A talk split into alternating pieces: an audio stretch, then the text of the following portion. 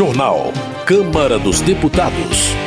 Projeto de lei reconhece qualidade de segurada especial da mulher do campo. Comissão obriga a avaliação de recém-nascido para diagnóstico de fissura palatina. Parlamentares defendem ações para impulsionar o desenvolvimento regional. Boa noite. Dimas Gadelha, do PT do Rio de Janeiro, é um dos autores do projeto de lei que institui um programa de auxílio aos municípios adjacentes aos produtores de petróleo. Ele explica que a ideia é redistribuir os royalties arrecadados com a exploração para promover um desenvolvimento regional mais equilibrado. Eu sou de um município chamado São Gonçalo, na região metropolitana do Rio, que é vizinho de dois municípios que são grandes produtores de petróleo, que é o município de Niterói e também o município de Maricá. E a gente vê as cidades ao lado se desenvolvendo com várias políticas públicas, né, promovidas pela questão do dinheiro dos royalties, e a nossa cidade lá emperrada no tempo, não consegue desenvolvimento nem econômico, nem social, nem humano, nem qualidade de vida para as pessoas. A gente sabe também que não adianta o município se desenvolver e o seu vizinho não se desenvolver, porque os problemas ali, principalmente segurança, saúde, educação, vai acabar batendo na porta é, do vizinho. Para Dimas Gadelha, é fundamental assegurar a solidariedade entre os municípios produtores de petróleo e seus vizinhos, promovendo uma distribuição mais justa dos recursos.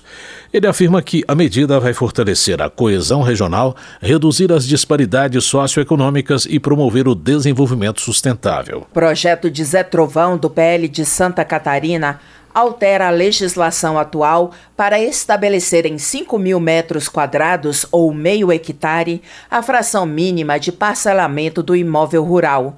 O objetivo, segundo o congressista, é atender a uma demanda antiga da população do campo. Zé Trovão avalia que a lei em vigor é um obstáculo para os pequenos produtores, além de não representar a realidade de quem vive na zona rural e precisa da terra para produzir e gerar renda. Que, que é área rural? Hoje área rural é acima de 20 mil metros você consegue a regularização, que é você ter escritura, ter todos os documentos para que você consiga fazer investimentos, financiamentos. A nossa intenção era melhorar essa situação, baixando de 20 mil metros para 5 mil metros a regularização fundiária e dando, assim, a possibilidade de que o proprietário daquelas terras possa investir, porque 5 mil metros hoje a pessoa pode produzir carne suína, pode produzir aves, ele tem várias situações, até mesmo hortaliças e muitas das vezes, por ele não ter isso regulamentado, essa terra não ser escriturada, não ter os documentos adequados, ele não consegue utilizar de recursos de financiamento. Coordenador da Frente Parlamentar Mista em prol do semiárido, General Girão, do PL do Rio Grande do Norte, destaca que a transposição das águas do Rio São Francisco viabilizou a transformação da região em uma extensa área de produção de alimentos. De acordo com o General Girão, a transposição está transformando o semiárido em um promissor polo agrícola capaz de abastecer até mercados internacionais. O deputado também ressalta a capacidade de geração de energia limpa renovável na região. Lembrando bem que o nosso semiárido, além de ser um grande potencial na área de produção de alimentos, nós também temos o semiárido com uma logística sensacional para escoamento desses produtos, porque o Nordeste brasileiro está debruçado sobre o Oceano Atlântico, que é um grande eixo de navegação e direcionado para os maiores mercados consumidores de alimentos do mundo. E com a geração de energia limpa renovável, o mundo está vivendo uma nova revolução energética. As energias eólicas e energia solar, que hoje nós temos no Nordeste brasileiro, no semiárido brasileiro, elas estarão revolucionando o mundo. Desenvolvimento Regional. Henrique Júnior, do PL do Maranhão, defende a redução da taxa de esgoto cobrada pelas empresas de saneamento básico. Ele considera que, em diversas ocasiões, a privatização do serviço resulta em cobranças abusivas que chegam a até 100% do valor da tarifa do consumo de água. Henrique Júnior reconhece a importância do serviço de saneamento, mas avalia que é preciso levar em conta a situação financeira da população. Ele afirma que apresentará projeto de lei que prevê a redução da taxa de esgoto, limitando a cobrança a 50% do total de água consumido. O problema é que muitas vezes são cobradas taxas abusivas que ferem, inclusive, às vezes, o Código de Defesa do Consumidor, onerando muito as famílias que mais precisam. Então, a nossa ideia é colocar um teto na taxa de esgoto de até 50%, ao invés de 80% a 100% do que vem ocorrendo hoje. Então, um cidadão de baixa renda que mora lá no conjunto habitacional, ele tem que, por exemplo, gastar 100 reais de água, vai gastar 200 reais no final do mês com sua água e o esgoto. E isso é muito abusivo. Nós entendemos ser importante o tratamento de esgoto, porque traz desenvolvimento, traz mais saúde, traz mais organização para as cidades, mas todavia esse preço tem que ser cobrado de forma justa. Saúde.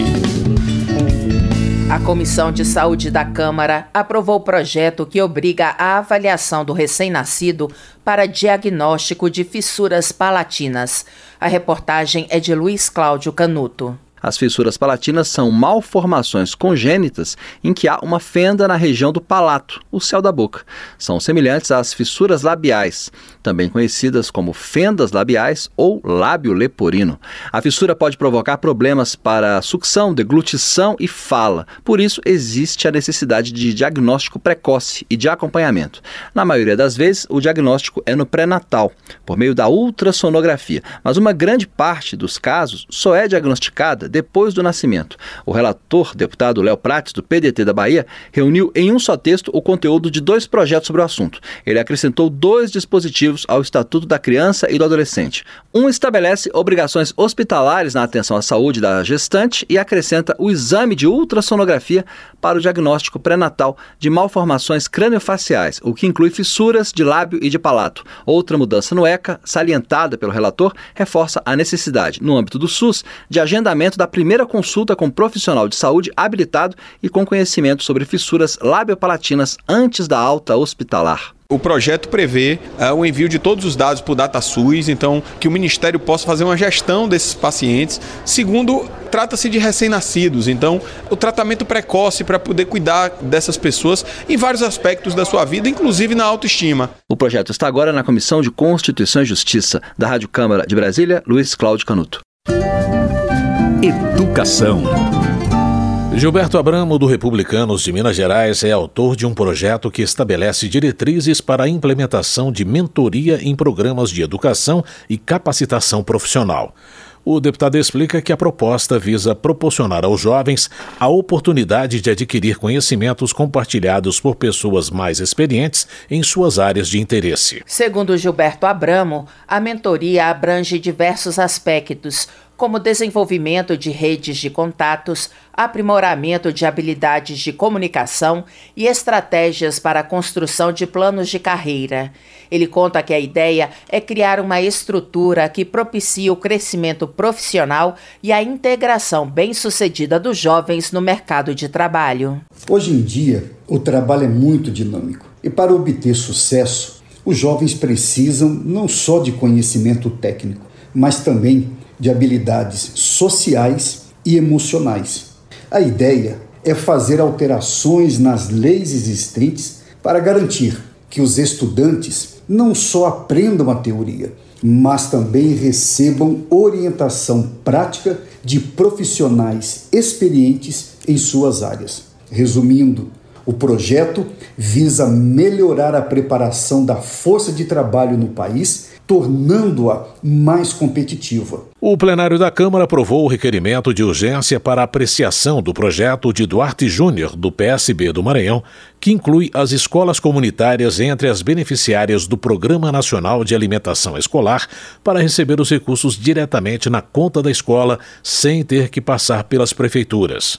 Infelizmente, a realidade vivida na minha cidade, em São Luís e em outras cidades do país é um verdadeiro atraso, desrespeito com as escolas comunitárias, pois as prefeituras recebem um recurso federal em dia, mas demoram 10 meses, às vezes mais de um ano, para garantir o depósito na conta das escolas comunitárias, o que atrasa os salários dos professores e prejudica um adequado processo de ensino-aprendizagem, porque para garantir direitos, para garantir educação, tem que ter dinheiro na conta. E com certeza nós vamos conseguir aprová-lo, pois nós temos competência legislativa para tal, para garantir garantir o depósito do recurso direto na conta da escola e assim garantir uma educação de qualidade inclusiva para todos. Duarte Júnior observa que o repasse direto dos recursos da União para as escolas comunitárias garante a independência das unidades educacionais.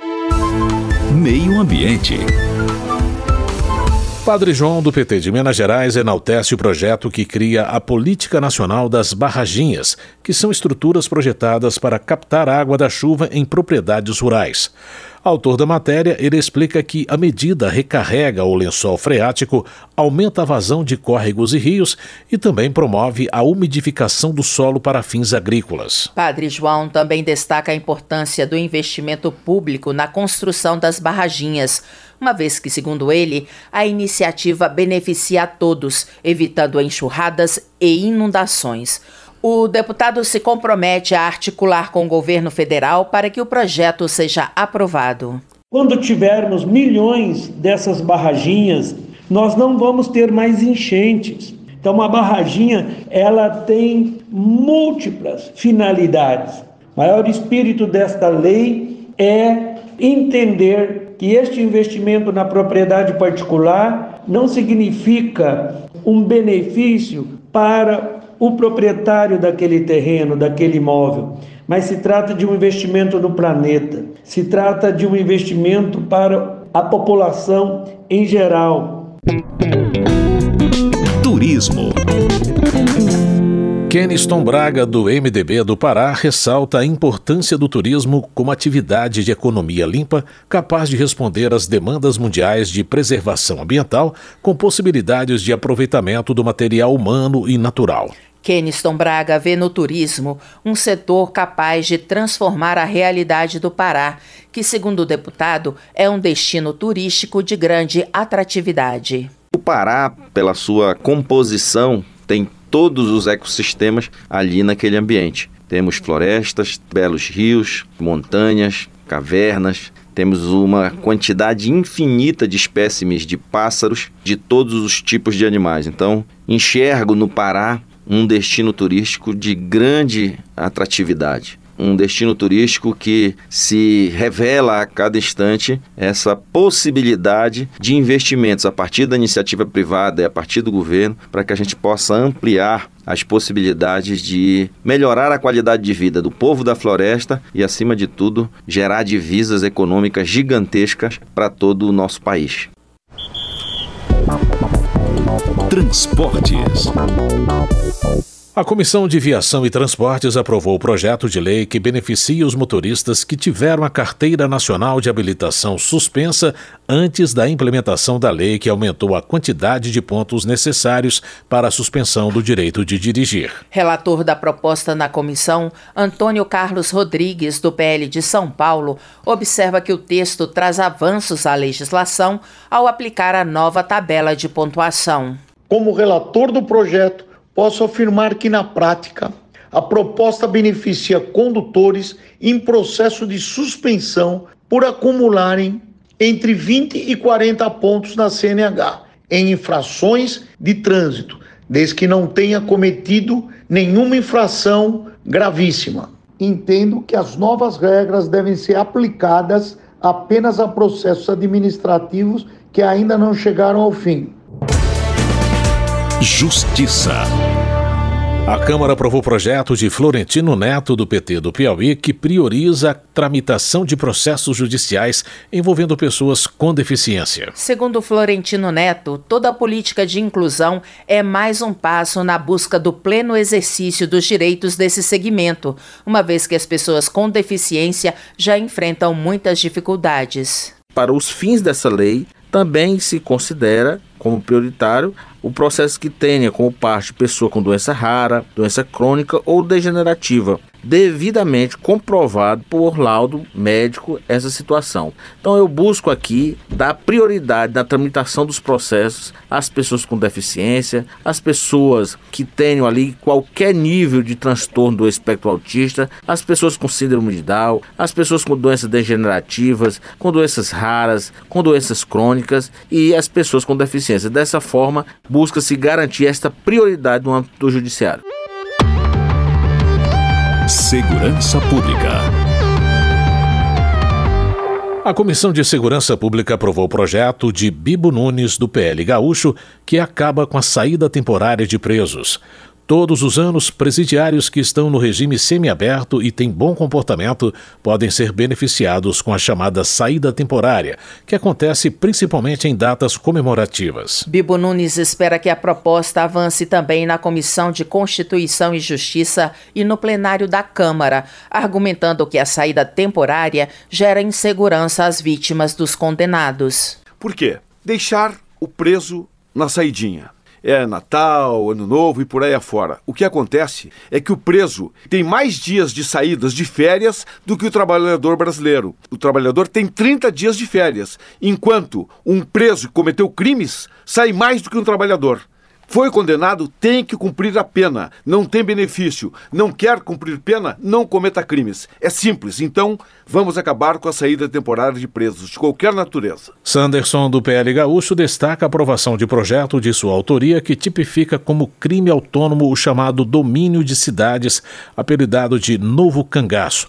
O deputado lembra que atualmente o crime é tratado como um roubo comum, com penas médias de 10 anos de detenção. Sanderson também ressalta que a proposta transforma o crime de domínio de cidades em crime hediondo. Ele avalia que a aprovação da matéria é uma resposta do Poder Legislativo à sociedade que se vê assustada diante desse tipo de situação, registrado principalmente em pequenas cidades brasileiras as penas que hoje tratam desse tipo de conduta, com o projeto aprovado na Câmara, nós passamos a pena para até 40 anos em caso de morte. Também permitimos a penalização dos atos preparatórios, de modo que foi uma importante resposta da Câmara dos Deputados no sentido de minimizar essa crescente onda de violência que toma o Brasil. Infelizmente, o Brasil passa nos últimos tempos, sobretudo em 2023 para cá, por uma crise na segurança pública. E muito dessa crise diz respeito à benevolência do conjunto de leis do Brasil. Previdência. Avança na Câmara projeto que reconhece a qualidade de segurada especial da mulher do campo. A repórter Maria Neves traz mais informações sobre a proposta em tramitação na Casa. Já aprovado na Comissão da Mulher da Câmara, projeto da deputada Marussa Boldrin, do MDB de Goiás, proíbe a Previdência Social de negar a concessão de aposentadoria à trabalhadora rural porque ela é qualificada como do lar, dona de casa, doméstica ou similares nos documentos apresentados no processo. De acordo com Marussa Boldrin, tem ocorrido lamentáveis exemplos de aplicação equivocada da lei para negar a aposentadoria rural a mulheres do campo com o argumento de que não teriam realizado atividades rurais, mas sim apenas trabalhos domésticos.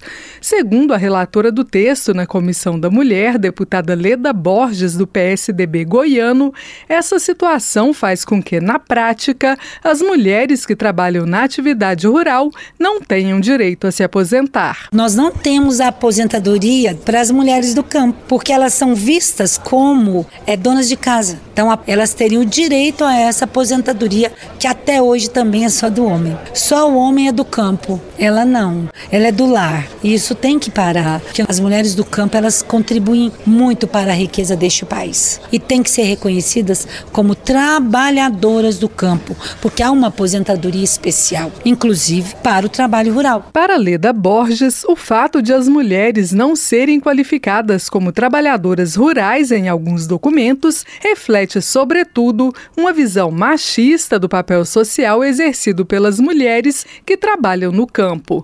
Na avaliação da parlamentar, essa visão preconceituosa não espelha a dura realidade da dupla ou tripla jornada de trabalho a que elas estão sujeitas diariamente, tanto na lavoura quanto em casa. Outro fator que levaria a Previdência a negar a aposentadoria às camponesas, segundo as deputadas, deputadas seria o fato de a titularidade da terra ser quase sempre do homem. Além disso, normalmente o marido é quem comercializa a produção agrícola e as notas fiscais são emitidas em nome dele. Esses documentos depois são utilizados pelo homem para conseguir se aposentar, enquanto a mulher não pode fazer o mesmo. O projeto ainda será analisado pelas comissões de Previdência, de Finanças e Tributação e de Constituição e Justiça. Da Rádio Câmara de Brasília, Maria Neves. Termina aqui o jornal Câmara dos Deputados com trabalhos técnicos de Everson Urani e apresentação de José Carlos Andrade e Luciana Vieira.